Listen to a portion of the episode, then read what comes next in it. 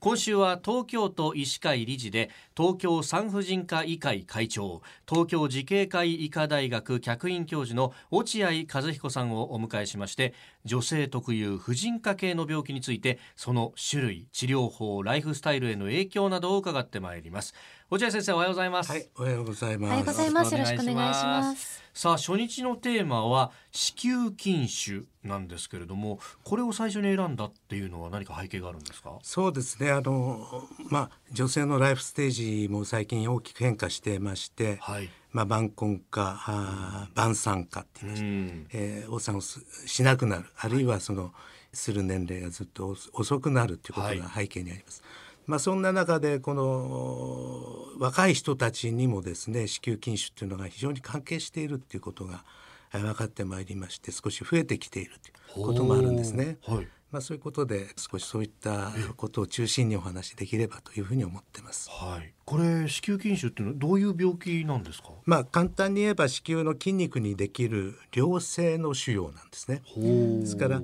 あのただ子宮っていうのは鶏の卵ぐらいの大きさの臓器なんですけども、はい。そんなちっちゃいそうですね。だそれがもうあの極端なことを言えばそのあの筋肉にコブができて、ええー赤ちゃんの頭ぐらいあるいは大人の頭ぐらいまで大きくなるっていうまあそういう筋腫もあるんですね。そんなに大きいはい。ほですからそのできる場所ですとか、あの大きさこれによってその症状も様々出てくるというのが特徴ですね。うほう自覚症状はどういったものが出てくるんでしょうか？まああの場所や大きさによって随分違うんですけども、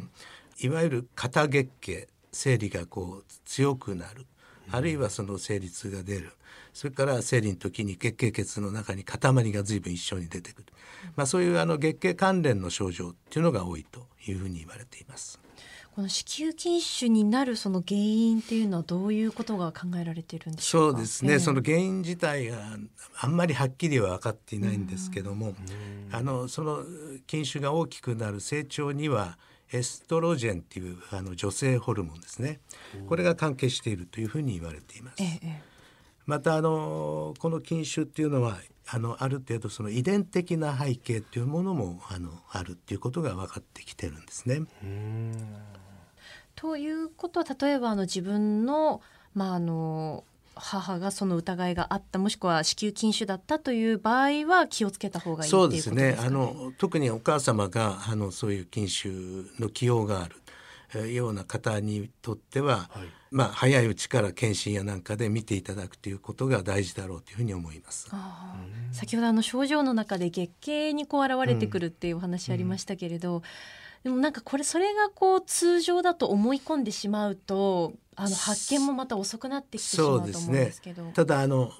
その月経血がやっぱりあの1週間以上もそのあのだらだら続くというような肩月経って言いますけども、まあ、そういうような場合ですとかあのレバーの塊みたいなそういったあの凝結塊が、えー何日も出るというような方はちょっとその気にされといた方がいいかなというふうに思います。まずはその自分のこう普段の状態というかそういうのを把握した上で違和感を感じたらもうちょっと見てもらうっていうふうにした方がそいういですね。なかなかあの産婦人科いらっしゃるのは敷居が高いということもわかるんですけども、あのぜひその将来の妊娠のためあるいはその自分の体を守るという意味でも、あのえーまあ、かかりつけの産婦人科医をぜひ作っていただきたいというのが私どものあのお願いでございます。えー、明日も女性特有の子宮の病気について東京慈恵会医科大学客員教授落合和彦さんに伺ってまいります先生明日もよろしくお願いしますはい、よろしくお願いします。す。